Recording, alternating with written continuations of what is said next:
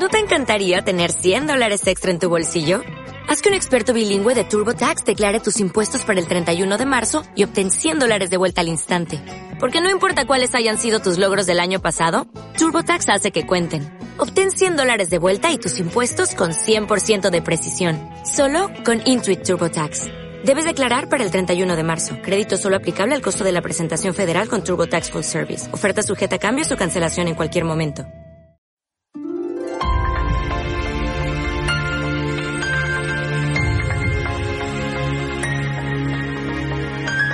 Auditoras, auditores, les doy la bienvenida a Futuro Resiliente, el podcast del Instituto para la Resiliencia ante Desastres. Soy su anfitrión, Jorge Román, y quiero invitarles a hablar de los conocimientos, experiencias y propuestas que nos ayudarán a construir un país más preparado para enfrentar desastres socionaturales. No debemos olvidar que los desastres no son naturales. Cuando hay mala planificación, ausencia de obras de mitigación y una pobre respuesta de las instituciones y la sociedad, los efectos de un incendio forestal o un terremoto pueden ser mucho más graves.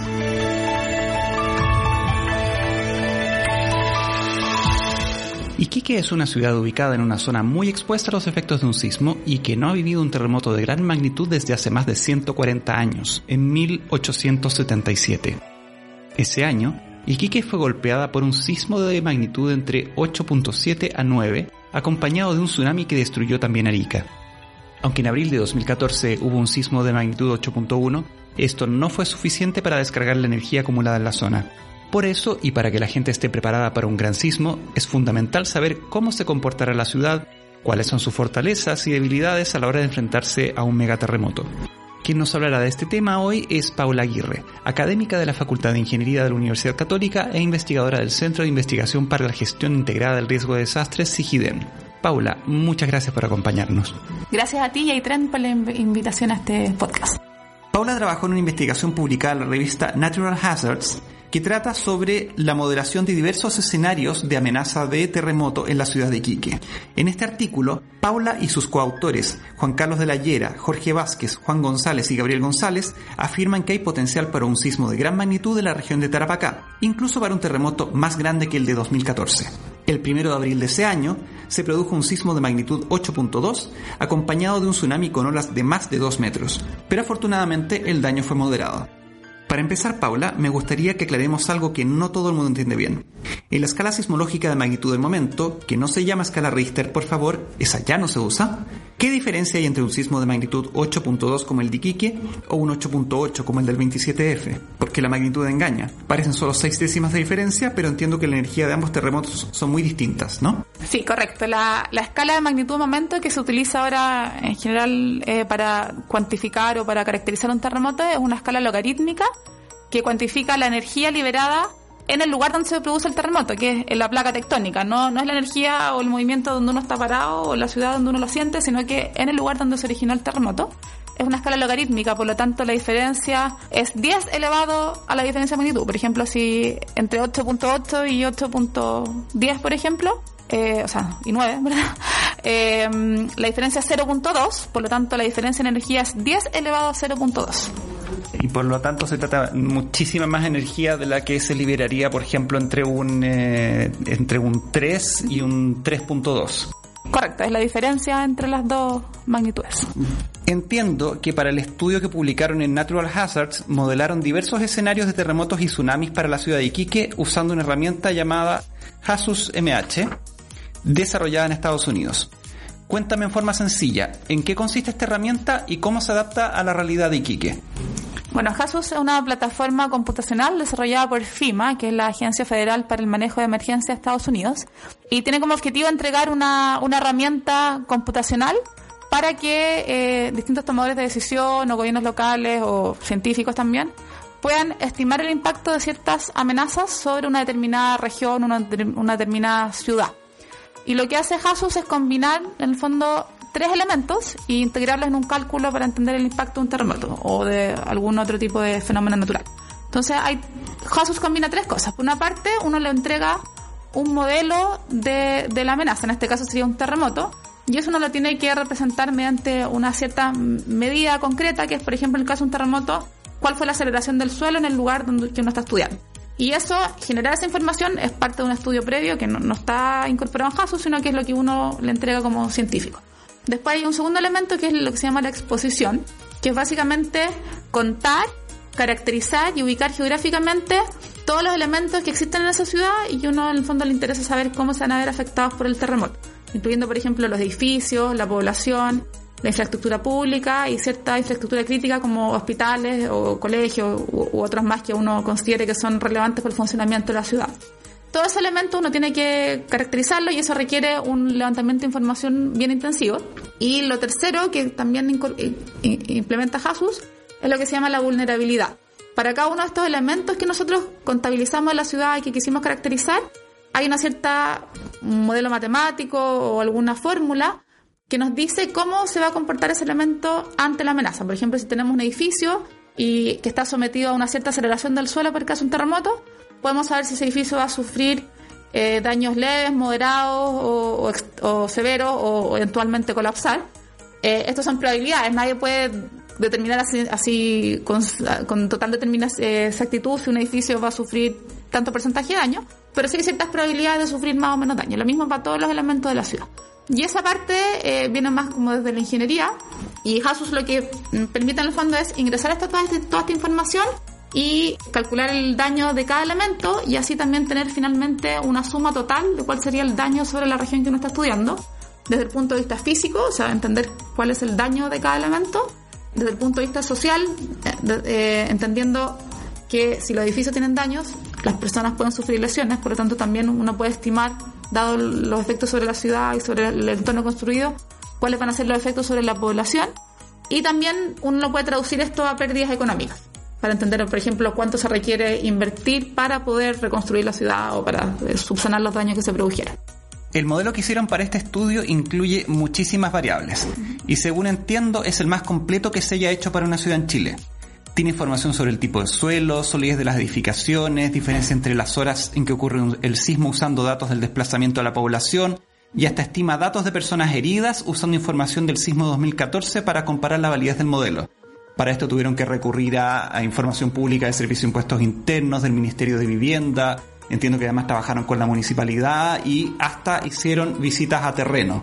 Sin embargo, no me quedó claro si el modelo aborda solo los riesgos de un terremoto o también los riesgos de un tsunami. ¿Se incluyó el riesgo de tsunami en el modelo? No, específicamente nosotros no calculamos los efectos del tsunami desde el punto de vista físico. Eh, lo que sí ocurre es que eh, en particular en el paper. Lo que pasa es que este paper también es parte de un estudio más amplio que ha desarrollado Sigiden, que sí incluye los efectos del tsunami. Nosotros en el paper nos basamos, nos centramos específicamente en los daños físicos y humanos, en términos de víctimas, que generarían estos distintos escenarios de terremoto eh, en el caso de Iquique. Efectivamente, para poder lograr esas estimaciones, tuvimos que, en el fondo, eh, te entrega una herramienta computacional pero uno tiene que alimentarlo con la información. Y esa información tiene que ser lo más precisa y completa posible para que los resultados que entregue JASU sean válidos. Entonces nosotros hicimos eso, modelamos toda la ciudad, como decías tú, en base a mucha información pública, a visitas de terreno, a intercambios de información con la Municipalidad de Iquique, con el Ministerio, etcétera, para lograr un modelo lo más detallado posible. Tenemos ya el conocimiento generado en CIGIEN de cómo serían estos posibles escenarios de terremoto en base a lo que se sabe desde el punto de vista de la geología y la geofísica de eh, cómo se ha acumulado energía en las placas, placas tectónicas, etcétera, y cómo se propagan después esa energía en caso de que se produzca un terremoto. Y también como estamos probando una herramienta que fue desarrollada para Estados Unidos, parte también importante del trabajo era validar eh, los resultados con algún caso reciente. Y en ese sentido Iquique tenía la, la particularidad de haber experimentado un terremoto recientemente en el 2014 que generó ciertos daños y que por lo tanto entonces nos permite replicar ese mismo escenario y comparar los daños que nosotros estimamos con nuestra metodología y usando JASUS con los daños que efectivamente había contabilizado eh, tanto la Municipalidad de Iquique como el Ministerio de Vivienda y Urbanismo, que son las bases de datos un poco más completas en cuanto a daños sobre edificios. Haciendo esa comparación, nosotros logramos eh, obtener resultados bastante similares, entonces nos da una tranquilidad de que efectivamente el método que utilizamos entrega resultados realistas y a partir de ese entonces podemos proyectar qué pasaría con otro escenario sísmico. Eso dentro del paper. Ahora, además, IGN le entregó, eh, generó también un documento más bien de, no un paper, ah, hay varios papers que se de esto, pero generó un documento que integra los resultados de distintas investigaciones, otras de las cuales sí se enfocan en cómo serían los procesos de evacuación en caso de, de que este, ocurriera este terremoto, que a su vez generaría un tsunami, que también está modelado y estudiado, y cómo impactaría eso a la ciudad en términos de cuánta gente quedaría en de inundación, eh, cuánto tiempo se demorarían en evacuar, qué obstáculos se detectan en la, ciudad que podrían hacer esa evacuación más lenta, etc. Eso son parte de otras investigaciones de SIGIAN, pero que se conectan también con nuestro paper en este otro documento más integral, digamos. En ese caso, ¿cuánto crees que cambiaría la estimación de daño humano y estructural en caso de incluirse el factor tsunami? Mira, el tema del daño estructural es un tema de investigación bien en desarrollo. En verdad no existe a nivel mundial mucha literatura respecto a al, digamos, un poco como el proceso en cadena, que es decir, bueno, tengo un edificio que es experimenta un terremoto, por lo tanto puede haber sufrido cierto daño estructural, y después de ese mismo edificio que ya tiene daño, viene el impacto del agua, que sería esta ola, la masa de agua que avanza con una cierta velocidad. Es un tema bien en desarrollo, de hecho hay, hay de nuestro mismo equipo de investigadores gente que está trabajando en eso, y no hay una forma todavía analítica clara de poder estimar el daño por tsunami. Ahora, un poco la visión a priori es que el daño del tsunami, por lo menos en el caso de edificios chilenos, que tienen ciertas, digamos, normas constructivas más bien avanzadas, no es tan, no es tan fuerte como, o sea, en fondo el daño, lo que manda el daño del terremoto, más que el daño del tsunami. Por eso en términos de daños como por el agua misma que afecta a su edificio, no se esperaría, yo creo, tanto un aumento muy significativo del, del impacto sobre la ciudad.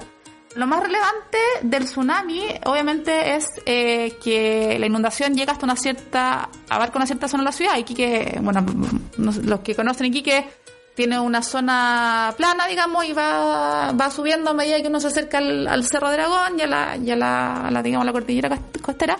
Eh, la zona de evacuación, digamos, incluye todo el borde costero, forma parte del centro. Y lo que sí se simuló bien es cuánta gente, digamos, queda en esa zona, hasta dónde llegaría el agua y cuántas personas se verían como expuestas a esta inundación. Y lo que es muy relevante en el caso de Iquique también es cómo un poco cómo el funcionamiento de la ciudad y la, la digamos el, urbanismo y también un poco ciertas consideraciones más detalladas como el tráfico, cómo se estacionan los autos, pueden obstaculizar esa evacuación. Y eso es muy interesante porque uno ve que los tiempos de evacuación aumentan considerablemente si uno toma en cuenta no solamente hasta dónde llega el agua, sino que, por ejemplo, que la gente, ok, empieza a caminar una vez que se produce el terremoto, la gente, uno asume que, como debería ser, que evacúa inmediatamente si es un terremoto de gran magnitud que está en la costa. Pero si uno considera, por ejemplo, los obstáculos que hay en términos de autos estacionados en las calles, eh, no sé, pues, bloqueo de las veredas por comercio, por ejemplo, informal o actividades, digamos, que no están consideradas, la evacuación se obstaculiza bastante. Entonces, en ese sentido, hay gente que no alcanzaría a llegar a la zona segura en el tiempo requerido para ponerse, digamos, a resguardo. Entonces, el impacto del tsunami va principalmente por ese lado, en cómo eh, se conecta con la evacuación y cómo la gente tiene un cierto tiempo, digamos, para poner llegar a la, a la cota 30, por lo menos que es la zona segura, y cómo en el fondo la ciudad se podría organizar y optimizar para que esa evacuación sea la más rápida posible. En un capítulo anterior de nuestro podcast conversamos con Matías Carvajal, él nos habló de la evacuación vertical para Viña del Mar porque evaluaron que hay sectores de Viña muy alejados de la zona segura y en caso tsunami la gente que se encuentra en esas zonas, en especial en algunas partes de la población Vergara al norte del estero Marca Marga, no alcanzaría a evacuar. Si el terremoto te toca ahí, puedes demorarte desde 30 minutos a una hora en llegar a las zonas altas de Viña. Por lo tanto, lo que proponía era evacuar verticalmente a edificios que hubiesen resistido el terremoto, edificios ojalá de 8 pisos o más, en Iquique, considerando que la situación podría ser parecida. ¿Se ha considerado la posibilidad de evacuación vertical? ¿Están los planes de evacuación de la ciudad? No, yo no tengo conocimiento de que existan planes concretos que se hayan realizado estudios específicos para el caso de Iquique de posibles eh, alternativas de evacuación vertical. Nosotros conversamos, y este documento se, difundió y se compartió y se conversó, por ejemplo, con, con, la Municipalidad de Iquique, también con el Gobierno Regional de Iquique, y, y, en verdad, a lo mejor una de las medidas de mitigación más rápidas y sencillas que uno podría implementar para optimizar la ecuación va más por el lado un poco de, del ordenamiento de la ciudad en términos de, por ejemplo, cosas tan sencillas como que no se puede estacionar eh, en forma perpendicular en la vereda. La evacuación vertical siempre es una, es una alternativa y no, no, no tengo los números exactamente de si hay zonas de Iquique que no alcanzarían a evacuar de ninguna forma y que requerirían, tendrían como única alternativa la evacuación vertical. Eh, Por suerte Iquique tiene la ventaja de que uno puede, no está tan lejos de la zona de la cota 30, porque la ciudad va, va, va aumentando en altura. Entonces, eh, no, no me queda claro que sea la primera medida que uno podría tomar, pero sí hay otras, a lo mejor más prácticas desde el punto de vista del, del urbanismo y de la gestión urbana que se podrían implementar y que harían la evacuación mucho más segura. Me parece impresionante toda la información que pudieron obtener a través de instituciones públicas y el modelo que pudieron generar a partir de esto. Sin embargo, me imagino que con más información o datos más recientes podrían haber realizado un modelo mucho más completo. La duda que tengo, porque además, digamos, conseguir mucha información también toma mucho más tiempo en modelamiento y todo eso. Pero, ¿qué datos consideras que faltaron en su investigación y cómo, cómo crees que podrían conseguirse? Bueno, nosotros nuestras principales eh, bases de información fueron el registro de propiedades de impuestos internos, que te entrega como impuestos internos cobra contribuciones para cada propiedad, digamos, sobre un cierto valor. Tiene catalogado el fondo para entender el valor de la propiedad, cuándo fue construida, cuántos metros cuadrados tiene y de qué materialidad es. Es una información bastante general, por lo tanto, uno quisiera tener a lo mejor algunos datos más eh, detallados de las, respecto a las construcciones que están disponibles, por ejemplo, y esta es otra metodología que aplicaron otros colegas para, también para desarrollar un modelo de exposición para Chile, utilizando, por ejemplo, información de los permisos de construcción. Cuando uno construye algún nuevo edificio, tiene que solicitar un permiso municipal que requiere entregar bastante información bien, bien detallada acerca de cómo va a ser esa construcción.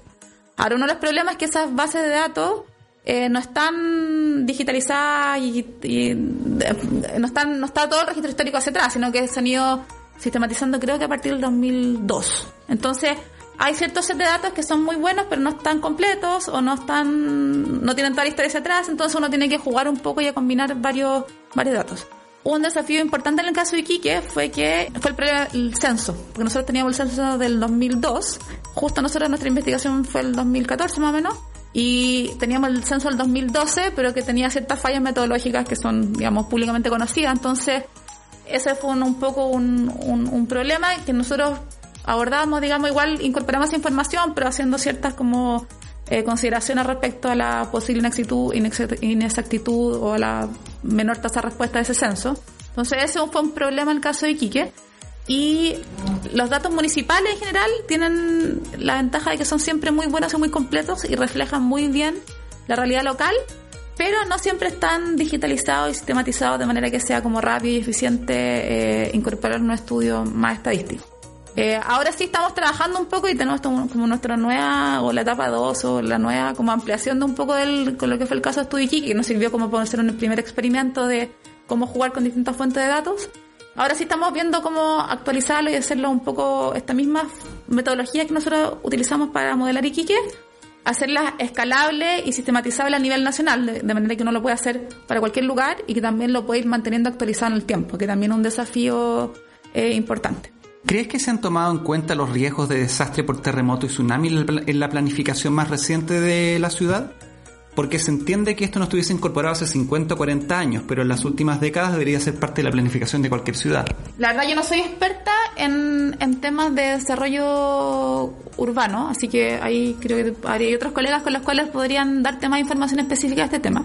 Lo que sí te puedo comentar es que Iquique efectivamente eh, en esta época estaba desarrollando un nuevo plan de ordenamiento territorial, plan de re- regulatorio comunal, el PRC. Y sí me consta también, mm, no sé finalmente cómo quedó, porque los- también los caminos de las leyes y los planes y la, digamos, la política son, son eh, largos y complejos. Pero sí me consta que de la municipalidad de Iquique por lo menos existe conciencia respecto a los riesgos, eh, existe interés por incorporarlos en, en su desarrollo.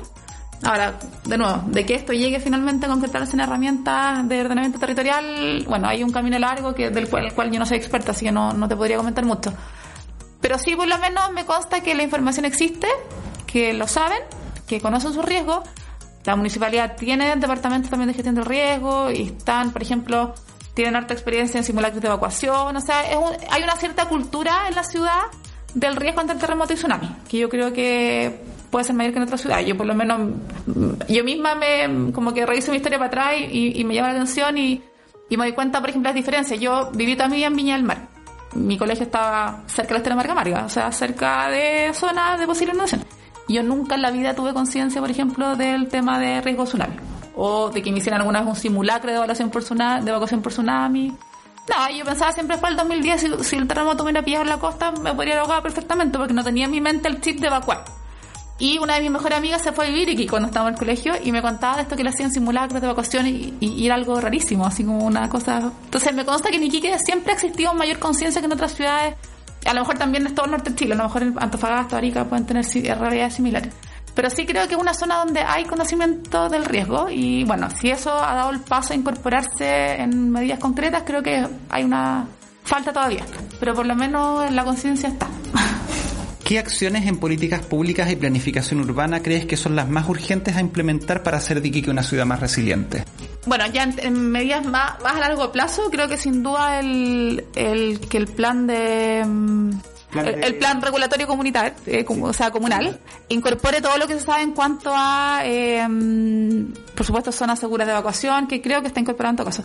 Y lo otro es que el desarrollo urbano tenga en cuenta cuáles son las zonas de mayor o menor riesgo. Eso es como a nivel más macro. Y a nivel micro, creo que se puede hacer mucho en cuanto a gestión de la ciudad para que eh, la ciudad sea más segura. Desde, por ejemplo, regular el tráfico, eh, las, no sé, ordenanzas de cómo se pueden utilizar las calles eh, en el día a día. Por ejemplo, el tráfico se puede ordenar de manera que eh, las vías de evacuación, por ejemplo, vayan hacia las vías principales que uno estima que donde se podría producir la evacuación tengan tráfico, por ejemplo, de costa hacia el cerro, para que naturalmente el tráfico fluya hacia allá en caso de evacuación. Por ejemplo, son algunas cosas que hablamos alguna vez con, la oficina de regional o, con la gente de la municipalidad, que el tráfico no está diseñado, el tráfico en las calles, como para favorecer la evacuación, sino que, por ejemplo, cuando la gente va a evacuar, se va a encontrar con el tráfico que viene en contra, por ejemplo. Entonces hay medidas de ese estilo, a lo mejor que son mucho más como de gestión micro de la ciudad, que yo creo que pueden ayudar en pasar, por ejemplo, por lo menos en términos de, del riesgo tsunami,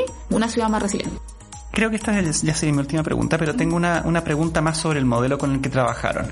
Considerando que trabajaron con muchísima información de distintos servicios, una información muy completa, pero no estoy seguro de que este nivel de información esté en muchas partes del mundo. Porque estoy pensando que un trabajo como este podría replicarse en otras ciudades donde hay riesgo de tsunami riesgo de, y riesgo de sismo de gran, de gran magnitud.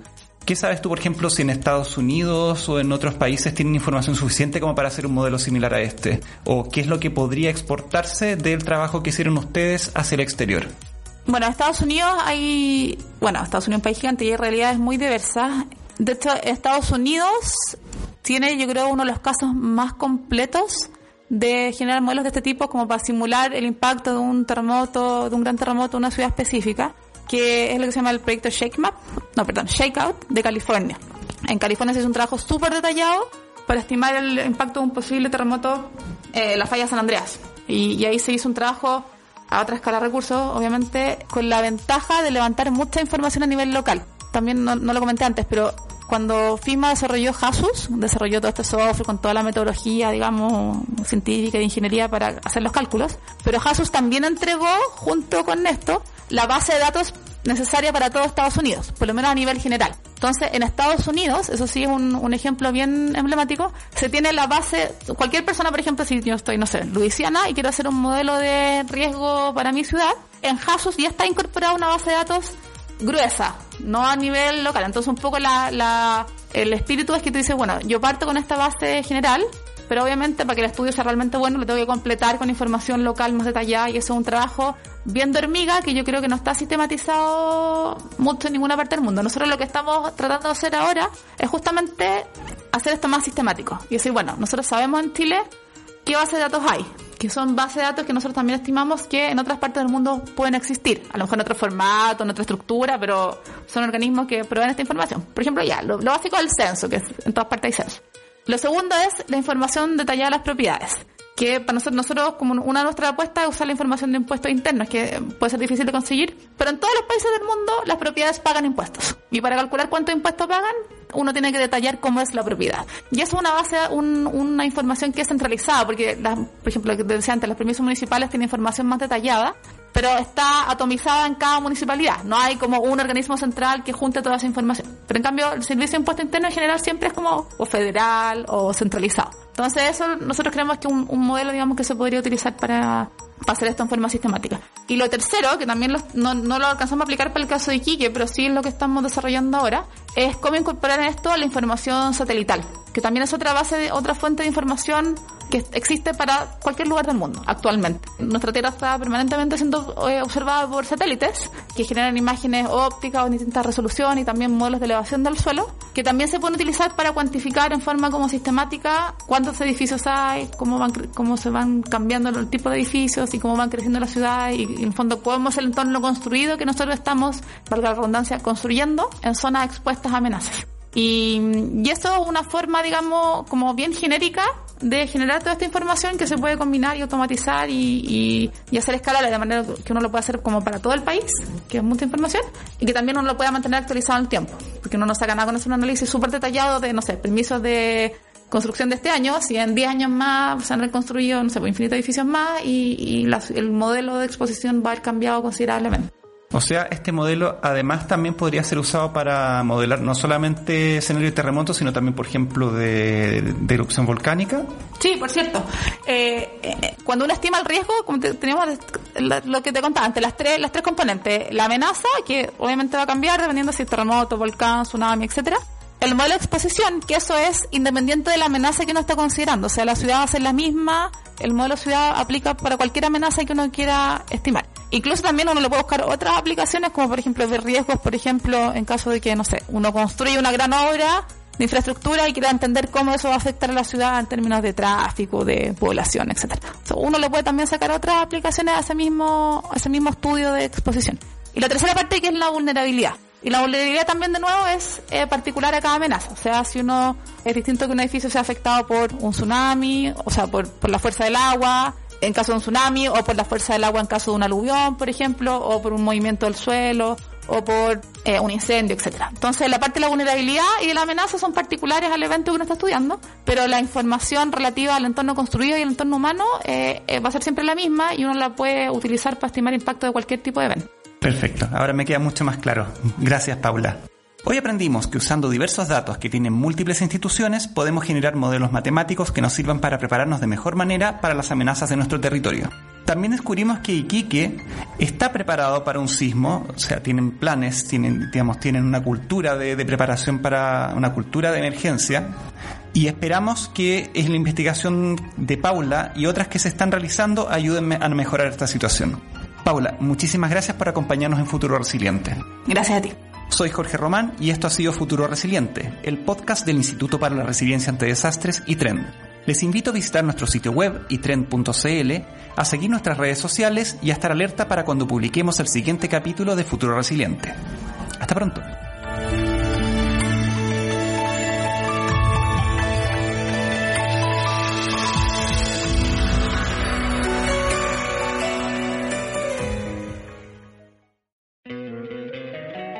Encantaría tener 100 dólares extra en tu bolsillo? Haz que un experto bilingüe de TurboTax declare tus impuestos para el 31 de marzo y obtén 100 dólares de vuelta al instante. Porque no importa cuáles hayan sido tus logros del año pasado, TurboTax hace que cuenten. Obtén 100 dólares de vuelta y tus impuestos con 100% de precisión. Solo con Intuit TurboTax. Debes declarar para el 31 de marzo. Crédito solo aplicable al costo de la presentación federal con TurboTax Full Service. Oferta sujeta a cambios o cancelación en cualquier momento.